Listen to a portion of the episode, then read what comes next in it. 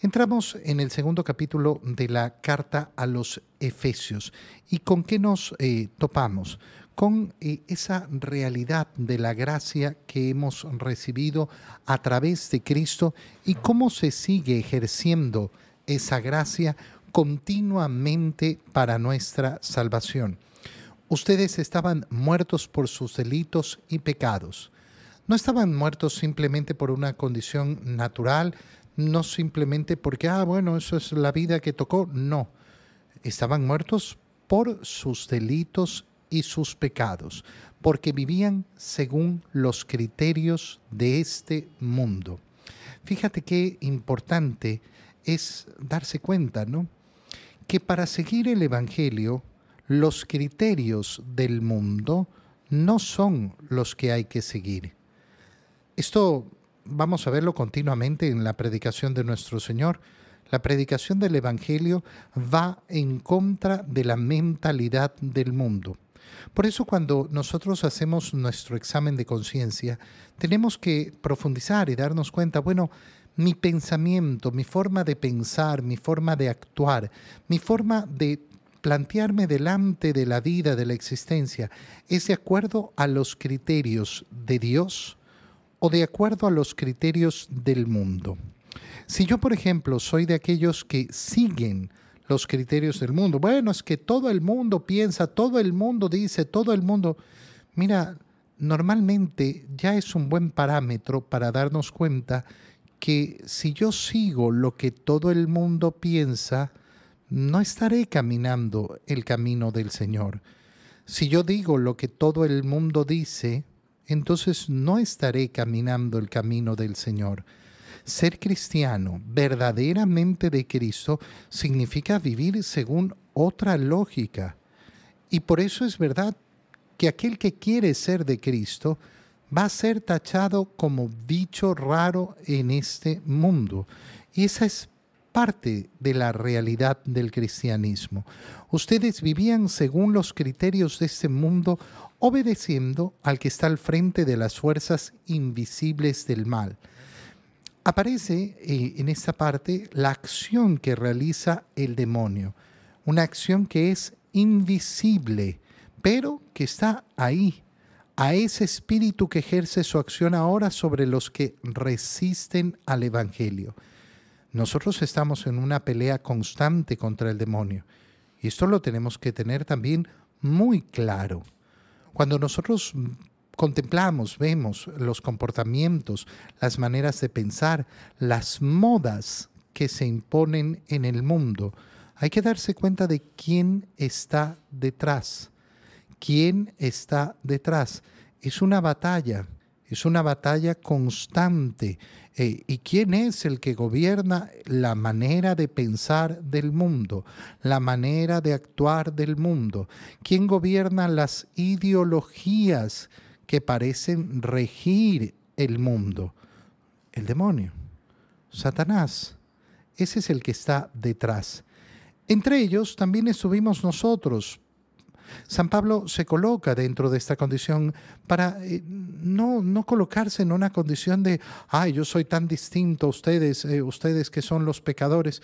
No, nosotros también estuvimos en, eh, en, en lo mismo porque estábamos sujetos, vivíamos sujetos a los instintos, deseos y pensamientos de nuestro desorden y egoísmo. Vivíamos sujetos a los instintos instintos, deseos y pensamientos.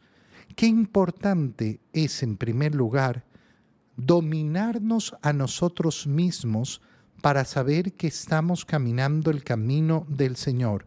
No, pero es que a, mí me da ganas, a mí me da ganas, a mí me da ganas. Las ganas son los instintos, los deseos. Es que, es, que, es que yo necesito esto porque, ¿por qué? Porque estás mal acostumbrado y no te dominas a ti mismo y los pensamientos de nuestro desorden y egoísmo. Cuando creemos efectivamente que tenemos un argumento que nos justifica para actuar como actuamos, cuando en verdad ese argumento lo único que hace es justificar nuestro egoísmo, nuestra falta de amor. Y estábamos destinados al terrible castigo de Dios.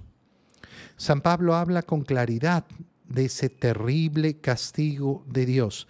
Qué peligro es cuando las personas, ah, no, yo no creo en el castigo, yo no creo en el castigo, Dios es amor. Bueno, entonces tú no crees en la palabra de Dios. Tú no crees en Cristo, porque Cristo ha hablado con claridad de ese lugar de castigo, de los tormentos del infierno. Y, los apóstoles, repitiendo las palabras de Cristo, han hecho lo mismo. A ver, yo pienso, sí, tú piensas de acuerdo al pensamiento del mundo.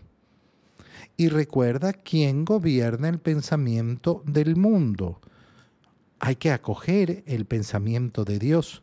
Pero la misericordia y el amor de Dios son muy grandes.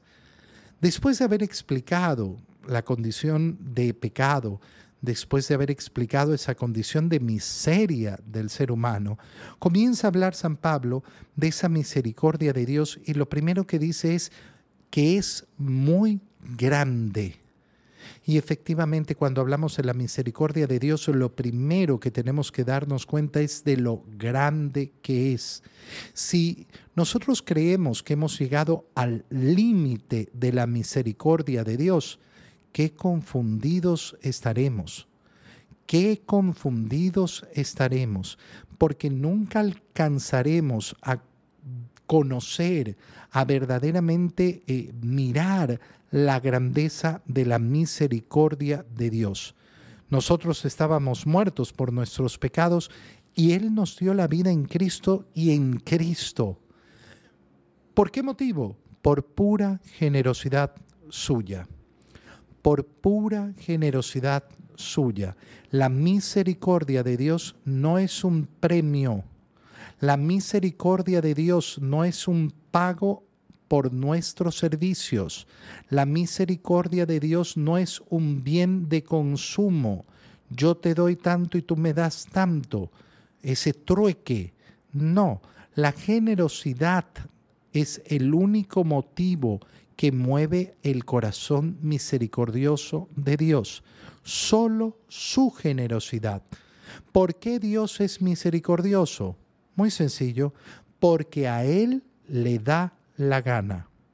No hay otro motivo, porque a Él le da la gana de ser misericordioso por su generosidad. Hemos sido salvados y con Cristo y en Cristo nos ha resucitado nosotros ya, está, ya estamos dentro de la resurrección. No se ha operativizado en nosotros porque todavía no hemos muerto, porque todavía no ha llegado el último día. Pero nosotros ya estamos participando de la resurrección del Cristo desde el día de nuestro bautismo. Con Él nos ha reservado un sitio en el cielo.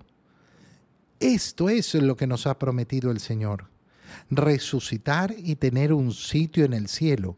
Así, Dios muestra por medio de Cristo Jesús la incomparable riqueza de su gracia y de su bondad para con nosotros. En Cristo, ¿qué es lo que contemplamos y por qué tenemos que mirar al que traspasaron? Para contemplar la inmensa riqueza, bondad, de Dios, la tremenda gracia del Señor. En efecto, ustedes han sido salvados por la gracia. ¿Te das cuenta que estas palabras son actuales? Actuales me refiero no a que son válidas para nuestros tiempos, sino que son actuales en nuestra vida, en la tuya y en la mía. Tú y yo hemos sido salvados por la gracia.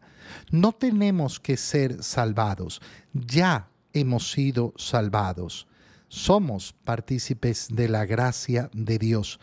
Y esto no se debe a ustedes mismos, sino al don de Dios. No se debe a las obras, porque nadie puede presumir, sino que Dios nos ha dado por su Hijo para, para hacernos ese bien, como decíamos, porque le ha dado la gana.